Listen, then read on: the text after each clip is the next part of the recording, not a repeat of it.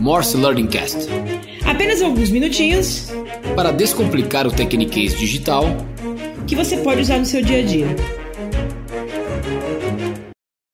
Olá, meu nome é Camila Delira, eu sou head de conteúdo do Morse e da Hands e eu estou aqui para falar sobre Recurring Revenue Business Model.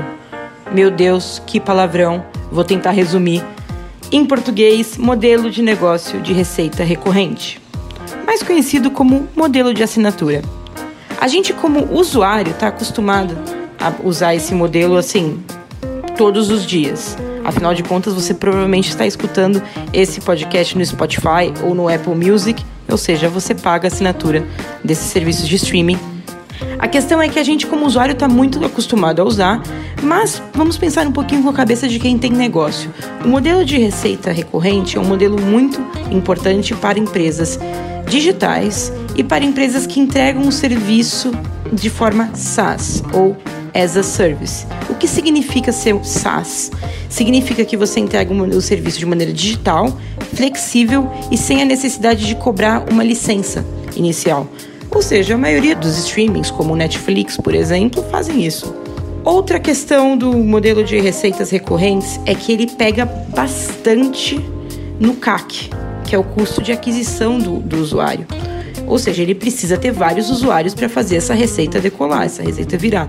Por quê? Para ter uma receita recorrente, você não pode cobrar uma assinatura muito alta. Não sei se vocês lembram de toda a discussão que teve quando o Netflix no ano passado aumentou é, as assinaturas.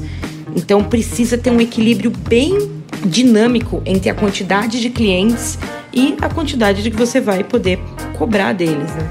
né aí entra o CAC, que é o custo de aquisição de clientes. Outro desafio gigantesco para o modelo de receita recorrente é o chamado churn. Ok, eu estou falando muita sigla, né? O churn é a saída de pessoas, é o cancelamento, é quando você pede para cancelar uma assinatura. Por ser um modelo que prevê automatização de pagamentos e por ser um modelo bem sem fricção, acontece um pequeno problema aí, porque afinal de contas, se é sem fricção para você conseguir pagar, é sem fricção também para você conseguir cancelar.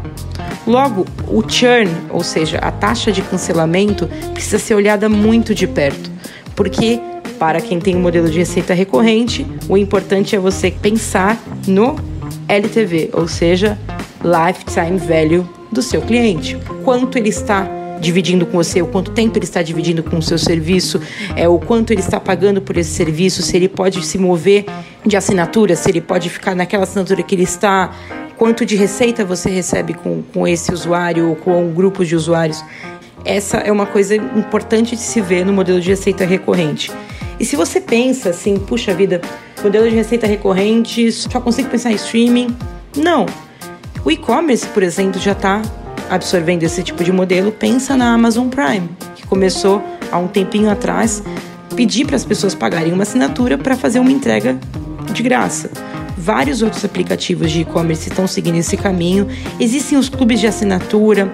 Existe também o Uber. O Uber começou a ter o Prime deles, né? A pedir um tipo de assinatura diferente para oferecer certo tipo de serviço. Isso porque o modelo de receita recorrente traz uma previsibilidade muito grande na receita e em momentos incertos como estamos passando, previsibilidade na receita significa muito também para investidores.